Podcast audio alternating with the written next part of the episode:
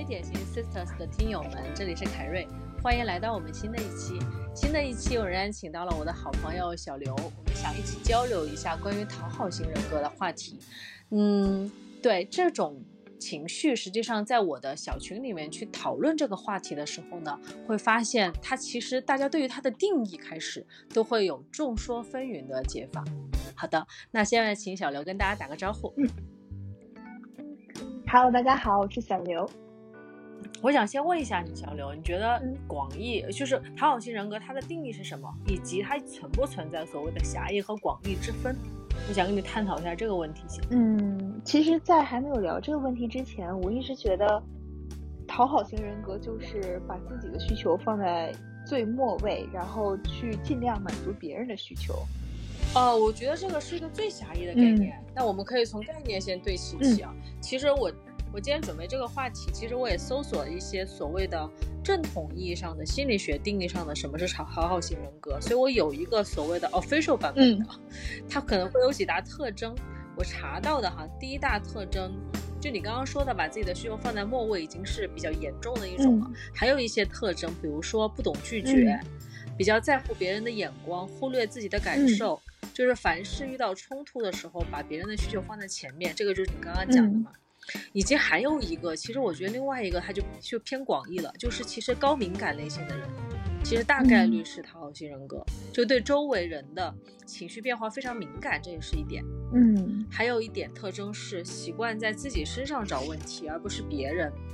以及说哦，还有一个非常典型的，有情绪的时候会自己消化。嗯我觉得这几个概念下来，嗯、让这个意义变得比较的广泛。我觉得这个就具备一定的讨论价值了。我举个例子啊，有一个我比较想讨论，嗯、像有情绪会自己消化这个点，嗯，其实是一个很容易被伪装的一个，以为自己不是讨好型人格，但是其实事实上是的，因为很多人他就是不善于去。疏解情绪，对，或者说上次我们聊到你和你的伴侣都在寻求心理咨询嘛，嗯、虽然上一期你聊效果虽然不好，嗯、但是你们会走出去说做这件事情，嗯、其实就是一种疏解的方式嘛。但是有很多人他有情绪，嗯，且他把自己的需求放在末位，然而他也不会去寻求帮助，而是选择自己消化，其实有可能会让这个事情变严重。嗯，是，其实我觉得这几个定义下来。它完完全全就是东亚家庭画像，就是无论是里面中的任何一个定义，都能在一个东亚家庭里面找到一个相对应的人和一个相对应的关系。哦，对我我看那个比较官方的那篇文章的时候，嗯、还有一句话，他说讨好型人格的根因，嗯、哦，这句话非常的令我震惊啊！我要认认真真、字正腔圆的把它讲出来。嗯、其实根因是。很少得到过别人无条件的爱，特别是来自父母。嗯，当时我看到这句话，我真的是觉得，就是有一点，就是心里有一点震动。嗯，就是因为你看哈，其实很多的家庭，尤其是我们确实东亚的文化里面比较老鼠赛道嘛。嗯，那么在这种意义下，其实很小的时候就被定义着你要去赢或者怎么样，很多时候。呃，在我们进入互联网工作之前，我们的思维模式其实已经被训练成为用结果说话，或者说家里其实很少会出现感情的交流和爱的教育，对不对？嗯、这是我们对外教育的一个缺失。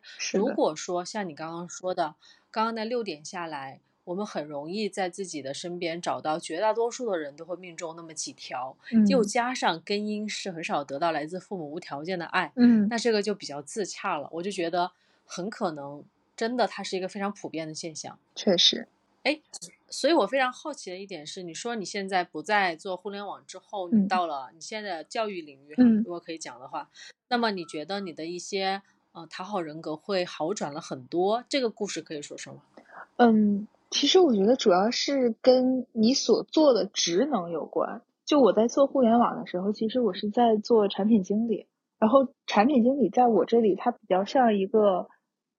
就协调性的工作吧，就你从，呃，因为我们当时是一个 to B 的产品，其实在我们那里业务是一个很重要的事情，而且特别是我们是游戏业务，然后我们所负责的那几个工作室都是体量非常大且话语权很重的，所以在我们的工作中，就是你要讨业务方的开心，然后你要讨领导的开心，因为毕竟跟你自己的 OKR 和你自己未来的评级是相挂钩的。然后同时，呃，你在讨他们欢心的时候，你可能会触碰到别人的利益，就比如说。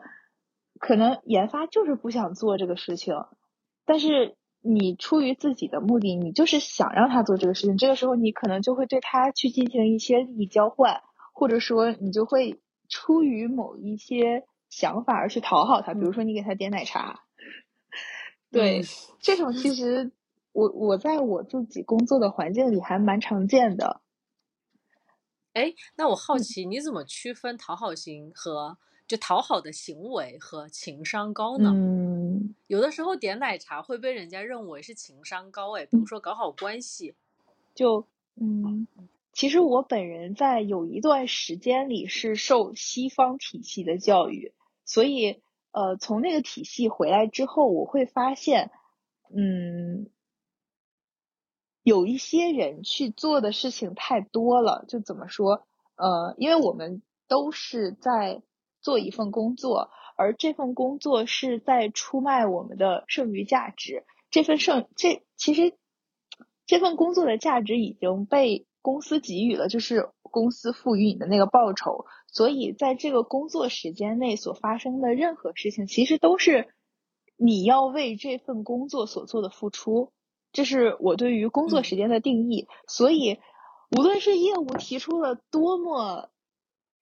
嗯，多么不可理喻的需求，或者说是产品提出了不可理喻的需求，老板提出了不可理喻的需求，运营提出了不可理喻的需求，你可能都需要在你的职责范围内去尽可能的把它做完。如果不能做完的情况下，你要告诉他你不能做的理由是什么，或者有没有更好的替代品或者替代方案吧。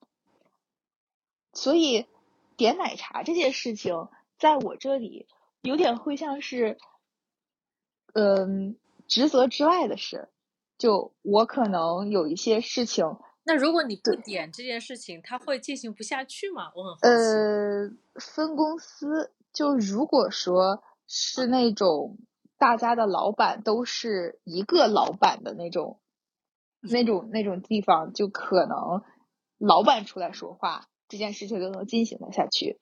但如果是那种大家分属于不同的老板，每一个人大家坐的椅子都不太一样，有自己的立场，那有可能就进行不下去。哦，我大概理解，我我我大概理解为什么我们在面对同样一个情况下，我认为它可能叫做一种，在我的字典里，它会叫正常社交呃行为，然后在你那边会被认为是讨好，因为确实就比如说。当然，我可能是阅历比你多一点嘛。就比如说，我可以通过两个项目之间，首先选择大家在同样的 OKR 的目标或者相似 OKR 目标的情况下，先就事论事的就价值去达成至少百分之六十的共识吧。我觉得像我跟研发打交道的经验也比较多嘛。那这种情况下，大家大目标如如果大目标南辕北辙，这个。大概率是出了什么问题，因为不太可能这样。你跟你的协作方目标南辕北辙，这不太会出错。对的。所以只不过差异有可能是你们俩没有完全互相交流到彻底的时候，你们俩的共识可能只有百分之三十。嗯。通过一定的交流，你们的共识达到百分之六十之后，嗯，那么其实大部分的事情，我觉得就可以用正常社交行为来去处理了。是的。比如说点奶茶，我认为他不会去叫讨好，可能我是这么处理。对。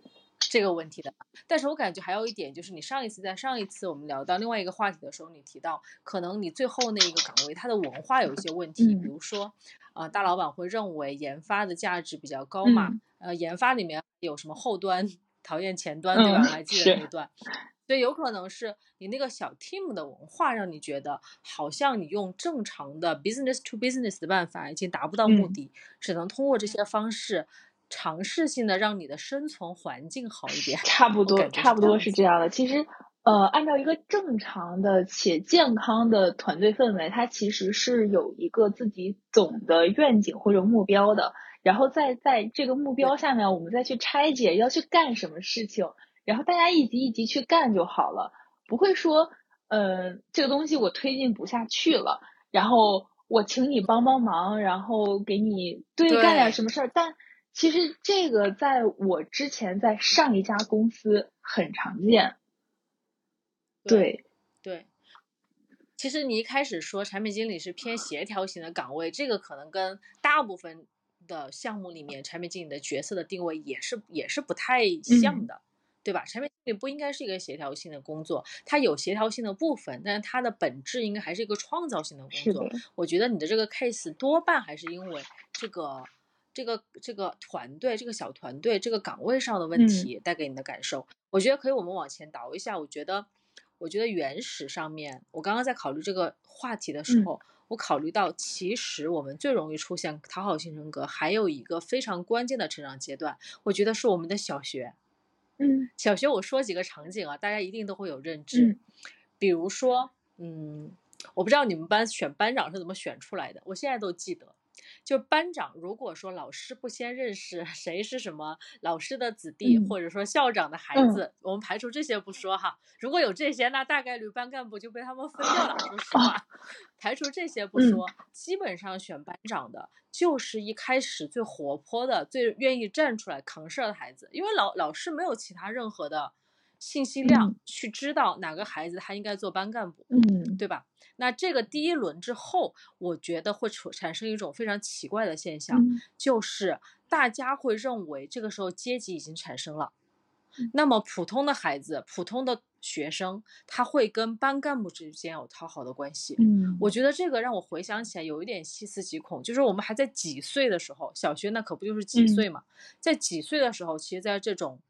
有阶级或者打打引号多少有点官僚的体系里面，它就已经开始了。这个好像是我们教育的底色。嗯，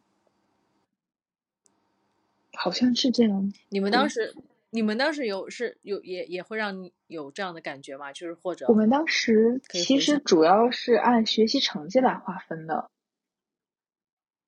哦，你们还按学习成绩来划分？那那你们的赛道更单一，你知道吗？因为我们会存在学习中等，但是他可能，呃，其他方面比较好，像是文艺委员、我体育委员和文娱委员，他们是不需要成绩好的。哦，我们完全不是，我们就，呃，成绩好，就班里的前几名会完全垄断性这些岗位，然后他们可能会轮番调换，或者说他们有一段时间是，有一段时间不是。但总体上就是这些人。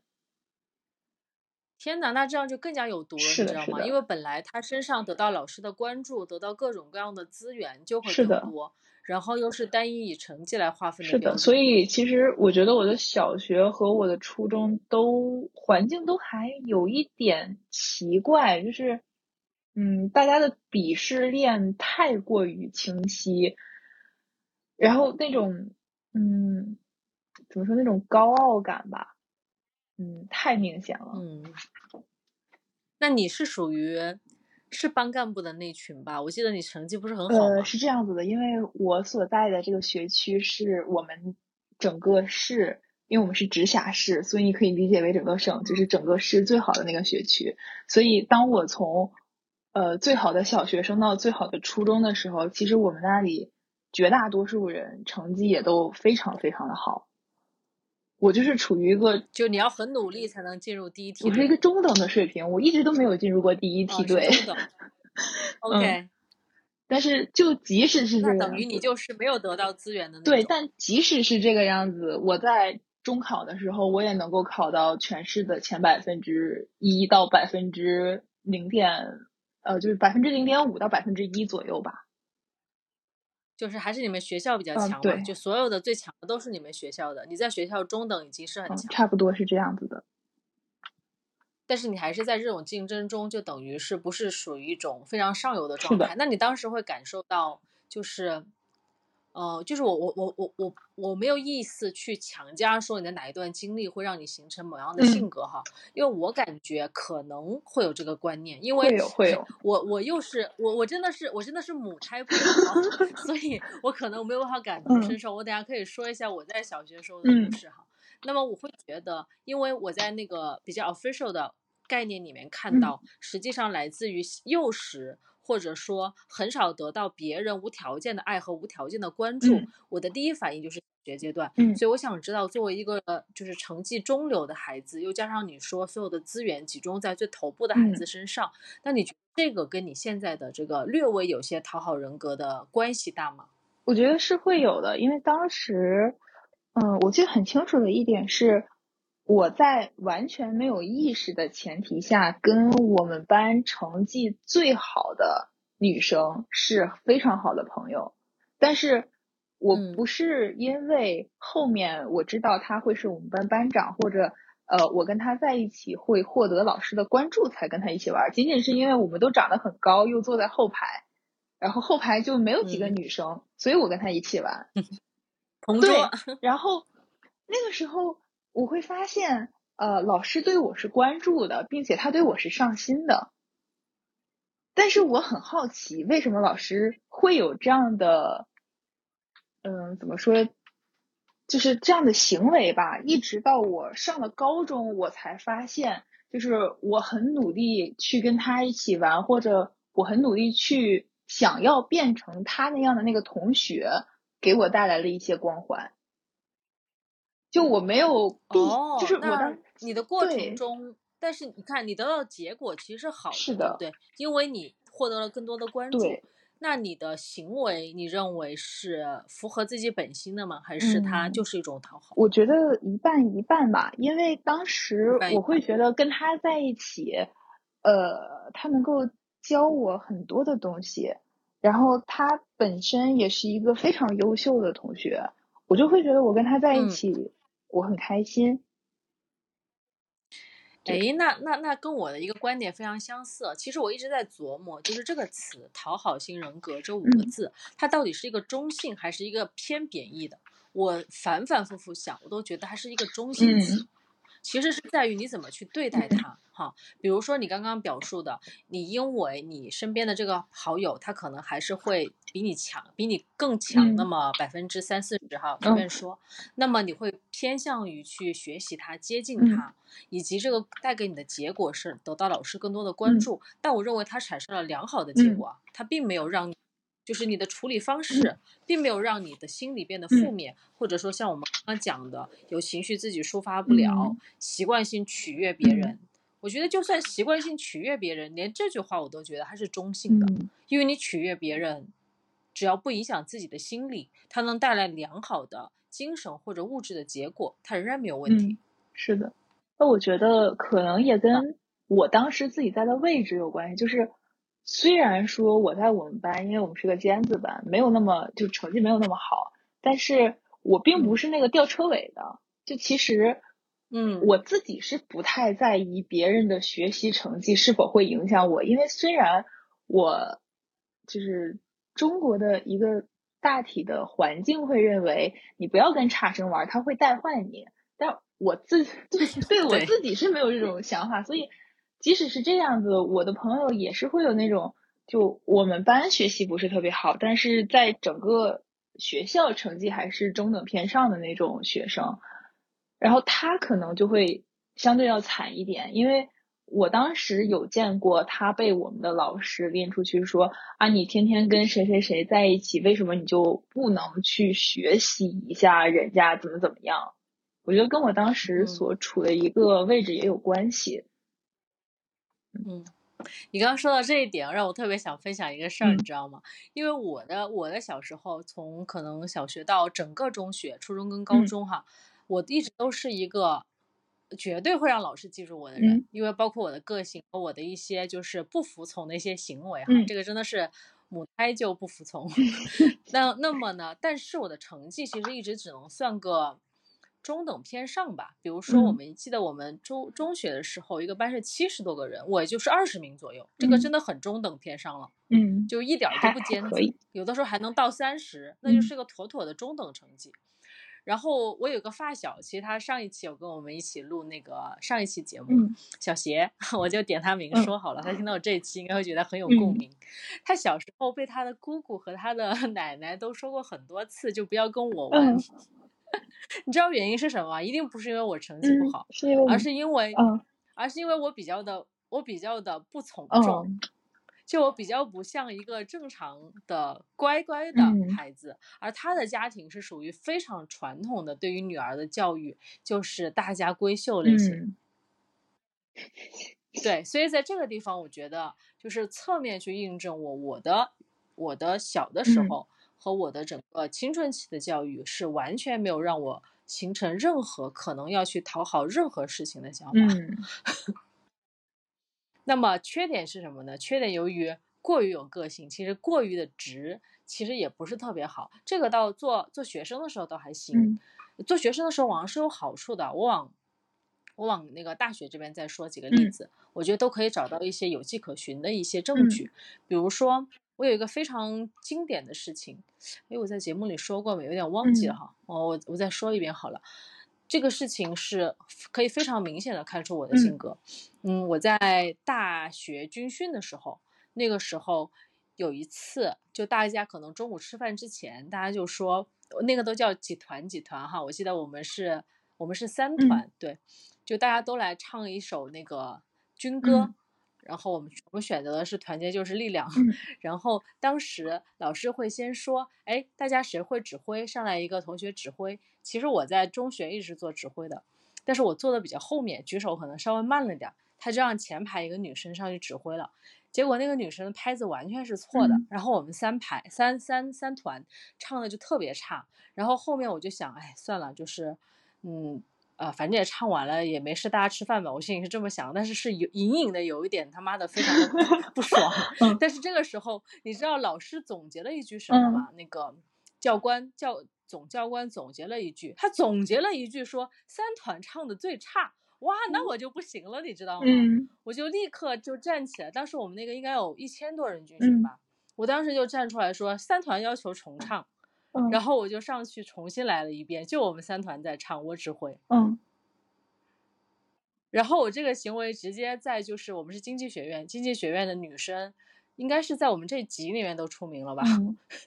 但是有好有坏哈，有的人说啊，就是怎么怎么样，谁谁谁多牛逼啊，为团队挽回荣誉。有些人说哦，他怎么那么爱出风头啊，对吧？反正就是我一下就出名了。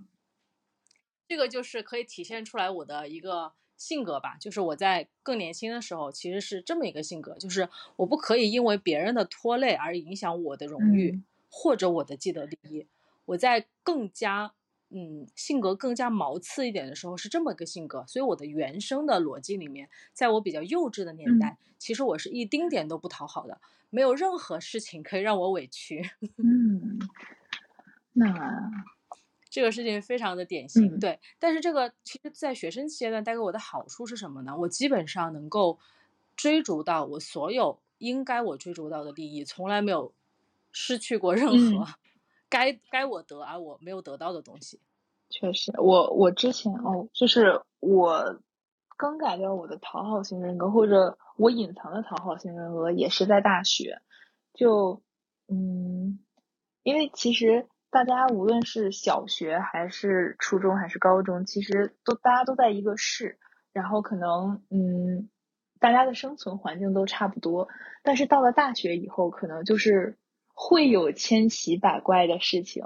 然后当时我们是有一个文艺汇演，然后文艺汇演是需要别人去牺牲，就我们是大一新生嘛，然后我们可能就比较没有什么主动的权利或者选择的权利。呃，牺牲掉我们自己的课余时间来配合他们去进行一些彩排，然后当时其实我是处在一个在外面学四级的状态，就是英语四级，我想要考那个试嘛，但是我也不清楚要怎么样，所以我就按照我高中的一个逻辑，就是无论怎么样先报个班上，所以我就跑到学校外面去上课去了。然后当时我们的一个嗯，应该是负责的学姐吧，就给我打电话，她说今天要彩排，你为什么不来？我说我在上课。嗯嗯。她说今天要彩排，我说我在上课。嗯。他说你不来的情况下，我们就只能怎么怎么样，就是好像是个德育分啊，还是什么，说要扣掉。我说我在上课，你愿意给我扣吧。哦，是扣你的还是扣我的？扣我的，他扣你的，那你扣呗，你自己他当时跟我说是，如果德育分到一个什么样的维度，我就毕不了业。但后来我发现那就是放屁，我对我后面就是什么都不参加，你愿意扣扣。但是因为我自己成绩很好，所以老师也不敢拿我怎么样。那你倒是还好，也你也你也是属于说这个行为算是你不合群。对，是的。但是当时我就我就会发现，就是嗯，我没有必要要满足别人的要求，而把我自己的需求放在末端，反而就是当我说出不的时候，别人也很少找我麻烦。之前可能就是半推半就的就去了，然后。对，然后等我真的说不了，然后真的他们就是打多少个电话我都不接的时候，后面他们真的就不再找我麻烦了，因为他们知道我也不害怕这个事儿。是的，是的。因为其实组织里面，我觉得大家都是为了省事儿，大家为了省事儿，让所有的孩子遵循同样的标准，最好都是 SOP 的方式来长大，就是教育者的教育者的懒惰。说实话是这样。是的。当然，肯定根因是因为人口太多嘛。像我说，我的中学七十多个孩子，你能怎么因地制宜呢？我妈妈还是小学老师，这个事情我记得我跟她讨论过。你能怎么样？就是大大概率都是用一样的教育，就是老师只会关心特别好的跟特别有问题的。是的，是的。所以百分之九十中间的孩子，真的就是一个模子刻出来的。这中间这百分之九十，再排除掉一些呃自己非常有主见，像我好像就是属于中间百分之九十嘛，因为我不是最 top，肯定也不是最差的。那这种时候我要自己求关注，自己找资源，那我是有机会得到更多资源的。但凡你这个地方保持缄默，那你就是泯然众人，泯然众人。嗯，是这个样子的。对的，所以呢。所以我觉得，就是这个性格在做学生的时候，我觉得对我带来的还是一个极大的好处。但是其实我觉得在工作之后啊，嗯，或者如果在听节目的有很多，我估计可能都是在工作中的朋友们。那么这个锋芒过高，其实一定要注意一点，我觉得非常有个性，必须配上你卓越的个人能力和才华。如果说属于那种性格和你的能力不对位的情况下，说真的会吃很多亏，这是一个事实。我觉得大家可以说，如果如果如果各位在已知事实的情况下，愿意承受它带给你的所有结果，我觉得这个都是自洽的。所以一定要明白这件事情。我就属于，嗯。怎么讲？就是我的我的我的职业生涯，如果只分为两段的话，那就那就分为完全不服从和开始有开始滋生出讨好型人格的后一段吧。我这么来分吧。那么完全不服不服从的过程中，我当然尝到过个人能力非常出色带来的好处。当然，我很快也尝到过，呃，因为不懂一些基本的职场的一些生存方式而得罪人、被排挤出局的过程。那这个在这个过程中，尤其。在大厂里面，实际上，因为其实我们在逃离了。其实说回来，如果说成学习成绩能够决定一切资源，它也是一个非常标准的一种评估方式，对不对？还是它非常客观，它没有任何人能够跟你说九十分比一百分好，因为这是不成立的。但是你一旦到了复杂的社会里面，到了职场里面，就没有一个这样标准说谁什么情况一定是好的，这里面就有太多其他的因素了，在这里不得不滋生出来一种。部分的讨好型人格，所以我才说为什么我有讨好型人格，是因为可能世俗一点讲，我变得更加成熟了吧，或者我就是变得更加世俗了，可能就是因为更加懂这个规则了，然后利用这个规则来让自己过得稍微好一点。而且有的时候是这样的，就是我觉得会有很多边界 case，比如说有一些行为是属于，嗯，你少说那一句，你可能自己稍微忍了一下，但是。你说了那一句，你会带来很大的缺失，那你为什么要说呢？就是这种边界 case，我更加我我更多的选择的是不说。我可以举一些例子啊，就比如说，嗯，比如说你面临的一个合作方，像你刚刚那个情况，你面临的合作方。他跟你理念不合，你们的共识程度达不到百分之五十，以及你认为他的专业能力也不行，但是今天你挑不了合作方，他就是你的合作方。这种情况下，如果说在职业生涯前一段的我，那就直接开怼了，那我直接就会跟老板去争取，我能不能换个合作方。但是我这样，我真的这样做过，但结果是你就是换不了啊。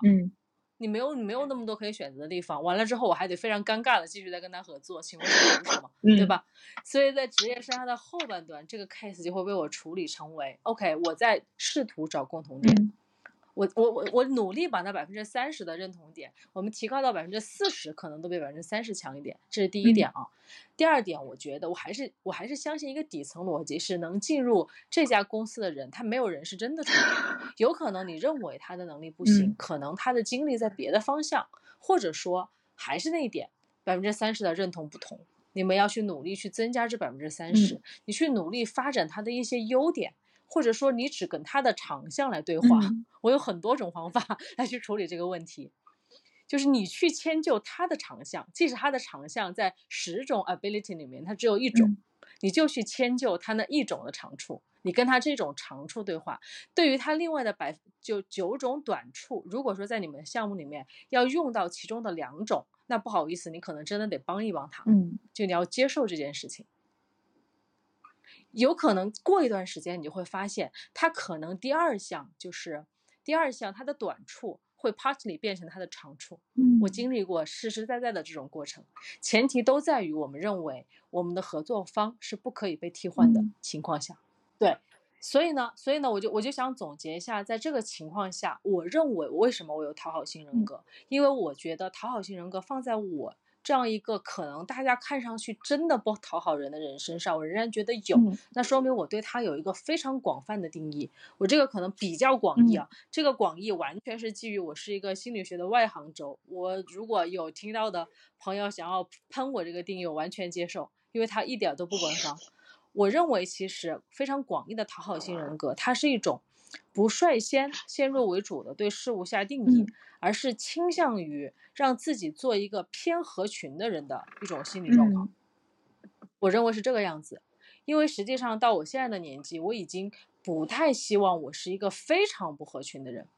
嗯，我我合群的情况下，我会保留自己的个性，但是我不会直接出来 outstanding 去做事情。比如说像当年站出来要求重新唱歌这种事情，我现在是不会做的。嗯。而且我感受到这种情况下对我带来一个巨大的好处。我说一点其实就够了，这一点是非常明显的。就是一旦你是一个经常说“好的，好的，对对对”的人，说实话，你是有讨好型人格存在的，对不对？你会你会喜欢奉奉承，呃，不是不能叫肯定别人，不是。你你你把奉跟承加在一起，他就感觉很卑微。但是我去掉那个承字，我就说奉，嗯，奉，我就说这一个字。这奉跟承是两个意思哈。如果你是一个平时喜欢奉别人的人，那么实际上你不会是一个不合群的人。在这种情况下呢，我跟你说，你很容易得到比别人更多的信息，这种信息会在很多时候上帮助到你。嗯，这是我从我的广义讨好人格里面得到的好处。因为不，因为别人会觉得你是一个会去听他说话的人。哦，这个非常重要。我们都知道，其实，在交流里面，倾听的能力比讲述的能力要更加重要。是的，哎，我想，我想问一下，就是因为你现在的工作，我理解其实它有一种偏销售和偏顾问的导向，对吧？那你觉得，其实这样的工作，它是会让你更加讨好，还是更加不讨好？Hello，各位非典型 sister，我会觉得他比较看参照物。如果他的参照物是我的上一份工作的话。那他就没有那么讨好，因为我的上一份工作，嗯，它是，呃，比较偏实践性而不注重你的背景的。就比如说，嗯，他有来自嗯各个学科的同学都可以去做这样的一份工作，但是对于我现在的这个学科来说，它的专业性太强了。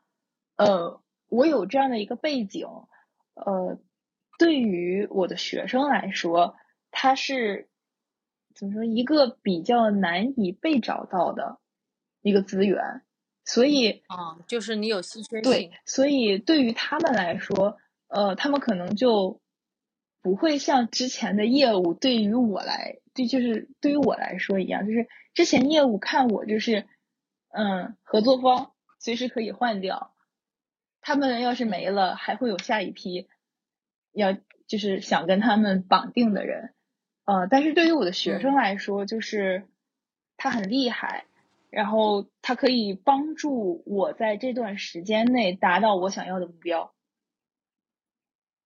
就说白了，你之前是靠合作能力在吃饭，现在靠专业能力。差不多，差不多。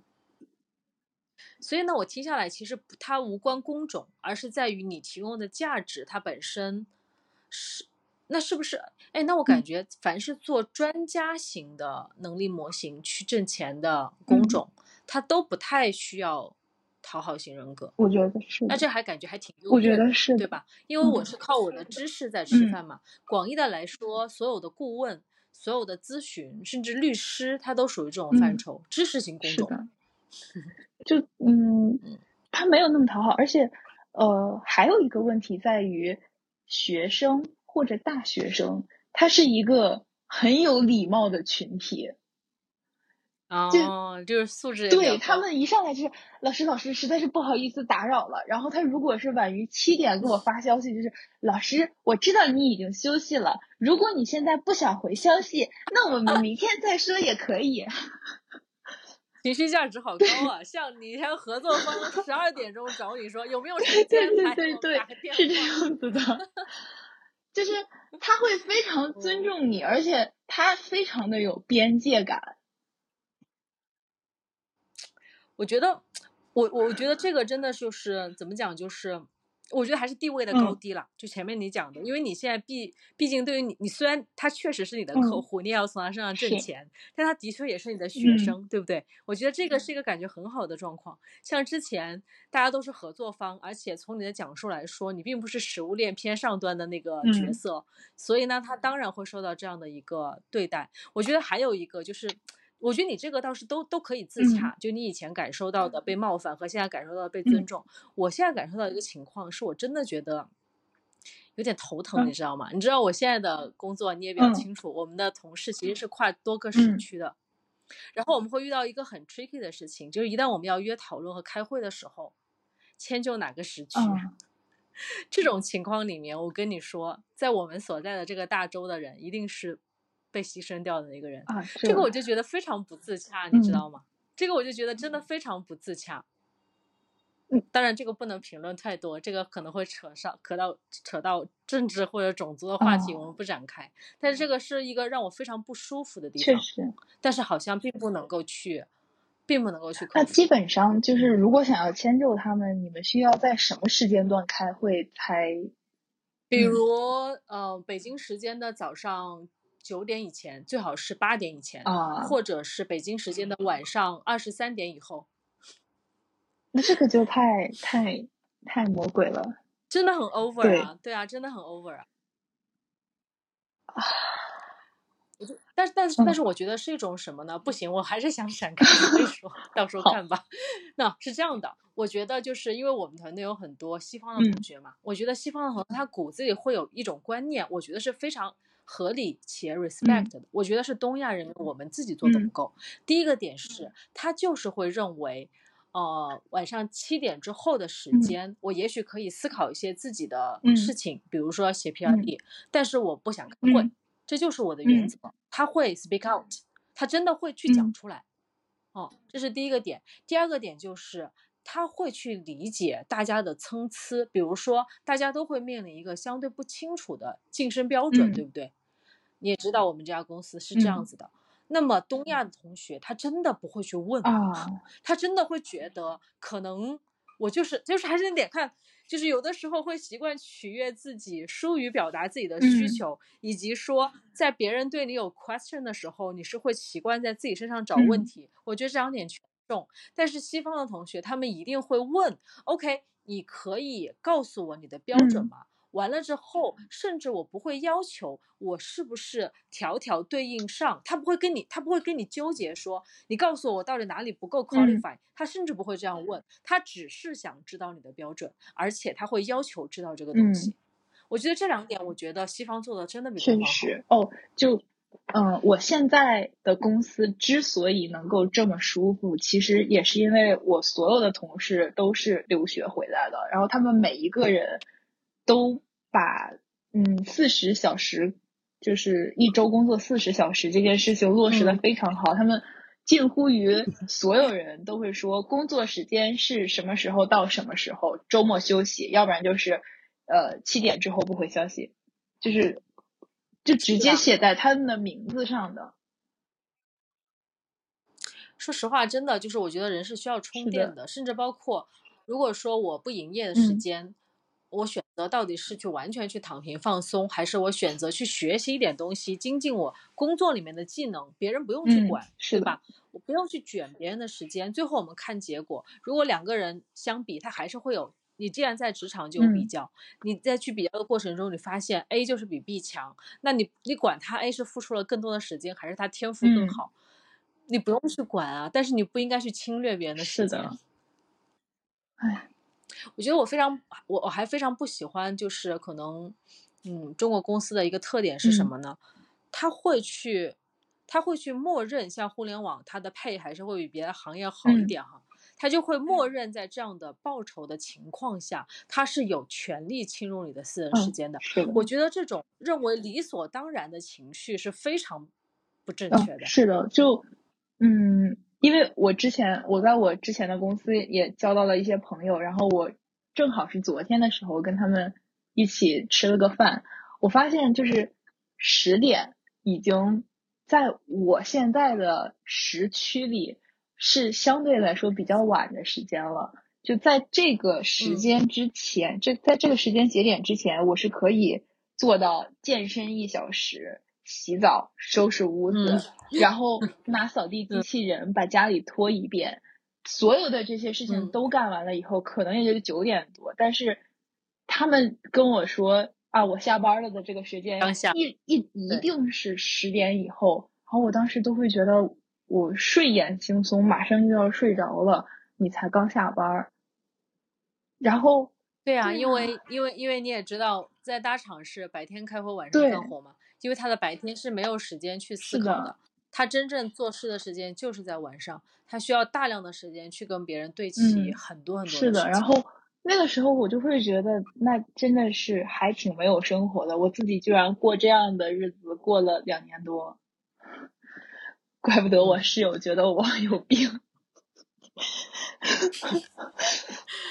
好吧，好吧，从讨好型人格还是又扯到了对工作的抱怨，没关系，这个是如孔无孔不入的，没事，我们再来说另外一个这个职业哈，另外一个职业我觉得也非常的典型，就是我想到博主这个职业。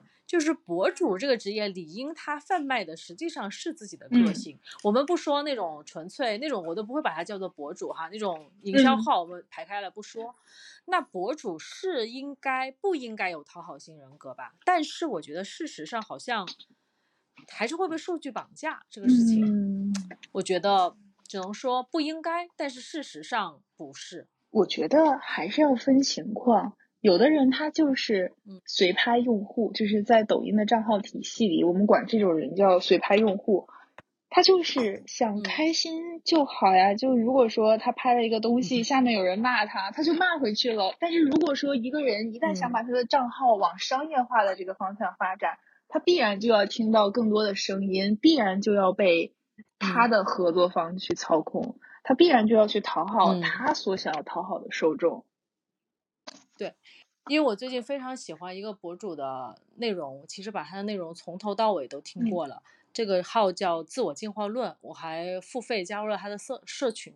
我觉得这个女生真的非常的就是自洽。她以前是一个麦肯锡的一个呃咨询顾问嘛，啊，麦肯锡的工作强度大家也知道。然后其实她最后在麦肯锡 run 的一个项目，我觉得是很适合她的，就是大概是代表亚洲的女性管理者进行自我成长的。其实跟他现在在讲的内容其实比较相似。然而他仍然在这份工作中离开了，原因是他还是会觉得这个嗯，在职场的环境非常的去限制他。他现在完全过成了一个完完全全忠于自己去阅读、去做呃自我进化、去做疗愈的方面的一个人。我觉得他的内容非常的让人觉得非常有独立的见解。对我觉得他就是把所有的会去。judge 他会去，嗯，怎么讲？就是会让他要花掉额外的精力去讨好别人的事情，全部都减掉了。就是人生要在于做减法。哦，这个让我想起了我今天刚看的，就是我们有一个共同很喜欢的博主叫狂暴哈士奇，应该是叫这么个名字吧？啊，对对对。然后他 今天发了一个。长暴哈士奇狗特别长爱对对对，哇，他真的是太是的，我真的好喜欢他。他今天发了一个呃视频，然后我觉得呃好像就是这么回事儿，嗯，而且他还解答了我心中的一些疑惑。就是他的朋友会说他是一个疯狂的亚洲女孩，因为他有的时候会口出狂言，但是他跟我说，他他跟所有的受众说的是。呃，他其实并不是真正的愤怒，因为他在那一刻发泄了自己心中的情绪，而不是把这些情绪积压在心里。对于他来说，他的愤怒在那一刻发泄出去了，而真正那些让他不爽的人受到了他的责骂，反过来指责他非常的激进，才是一种错误的事情。所以，不要因为呃向外发泄自己的情绪而感到。自己是一个多么负能量，或者，嗯，自己是一个多激进的人，而是应该把自己的意愿放在最首位，然后别人的意愿，或者说那些已经冒犯到你的人，对，就不要去管他。我觉得对，真的，真的，我我我我觉得人都是慢慢成长的。他他之前有一个视频，我跟你说。嗯，可能要稍微往前翻一点，至少往前翻三十多个吧。他的某某红书上面，对，那么他会说，他其实他以前不是现在这个风格的，他之前是做日漫的吧，好像对吧？他是日日日语的日语的博主，他在日语博主的期间，其实也化大浓妆，还还烫烟花烫，你知道吗？根本不是他现在一脸油光，然后 妆也不化在镜头前面的。样子，所以他其实也有一段就是会活在别人的评论里面的状态。我觉得人都是会慢慢成长的。我觉得我们就是，嗯，当然我是会 speak out 的人啊。那如果说有一些就是在生活中可能比较内敛的人，肯定也会喜欢他。那么其实有一种感觉是在于说，我没敢说的话，这个人帮我说了，就是我感觉很启发。那么这些女性会不会在这样的内容里面会变得更加更加的愿意表达自己的观点？我蛮期望是的。我觉得人还是要把自己的诉求讲出来。是的。我真的有的时候会觉得，我我我非常讨厌一个词，现在叫算了。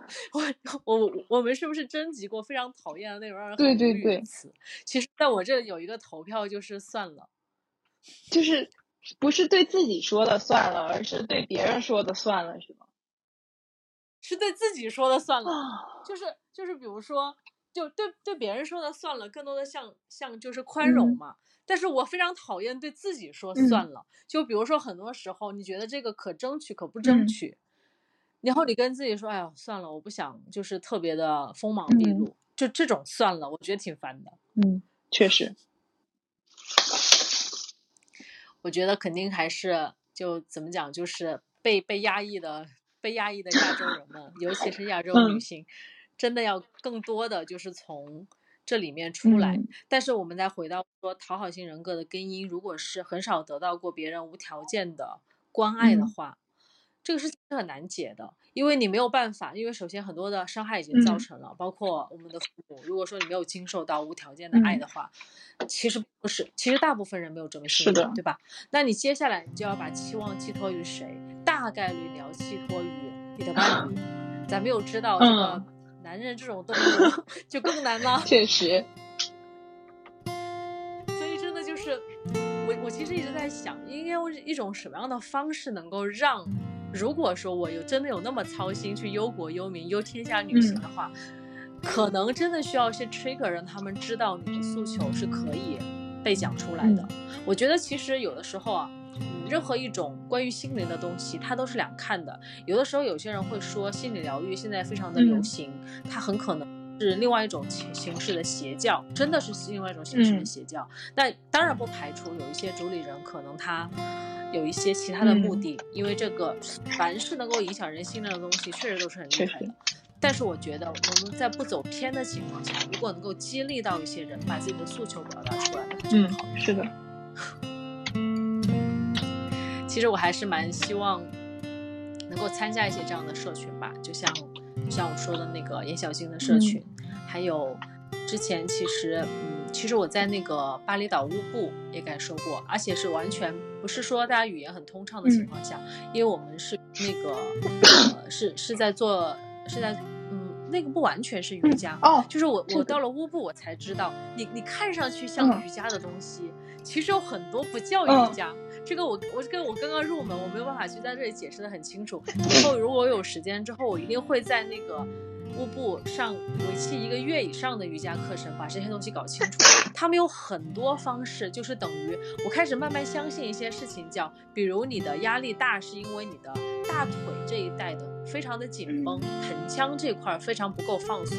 一旦你刻意的把这块放松，它会极大的缓解你的压力。我之前认为是歪理邪说，你知道吗？我之前认为我身体的感觉就是不搭嘎的。但是我上次在乌布参加过两节，因为我当时那个老师问我，就每个人要自我介绍一下，简短的说一下。其实别人大概都是说我为什么要来乌布啊，我我怎么样，我的生活怎么怎么样。只有到我的时候，我特别认真，我的我的回答非常的亚洲。他问我什么，我跟我告诉他，我我跟我跟他说，老师，我的哪个地方比较紧张？因为我这个腿比较疼，所以我想放松。然后他当时就笑了，他就说，哦，可以，这个问题我收到了。但是我更想知道，就是你今天过得怎么样，或者你最近的心情怎么样？我 就我觉得他的笑意里有一种，哎呀，紧张的中国女人。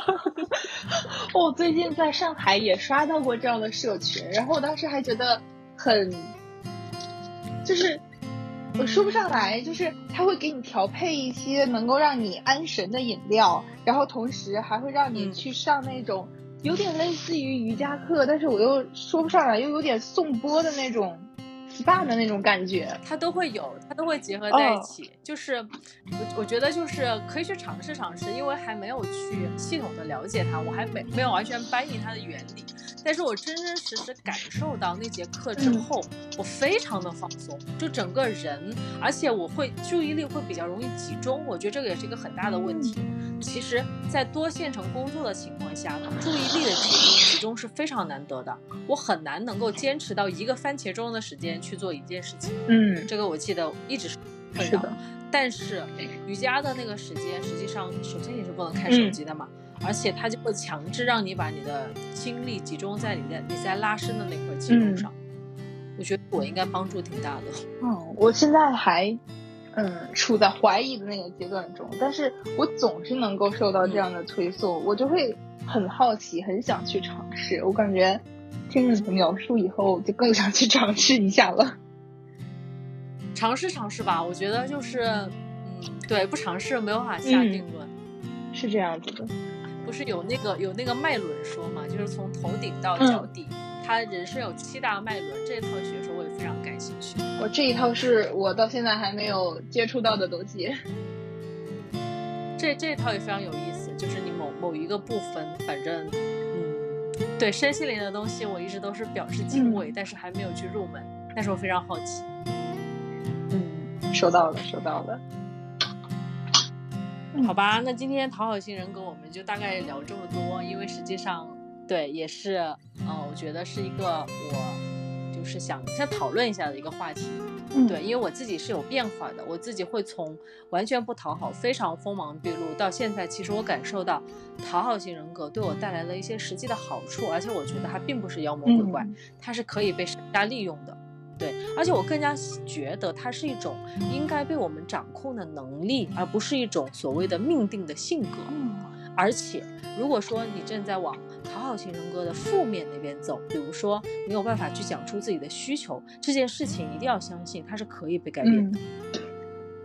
那我突然在想一件事情，就是我们两个是在往不同的方向走。你是从一个还蛮个性化的人，然后变得呃，就是像你刚刚说的那样，稍微有一点讨好型人格，然后并且呃为自己所用。但对，然后我是那种，我从一个讨好型人格变成了一个刺儿头。我，而且我我后面我对，我觉得你你，我觉得你一定会一一定会就是把这个度掌握好，去管理它和控制它。因为我一直想下来，我觉得这是一种能力，它真的是可以被人所使用的。是的，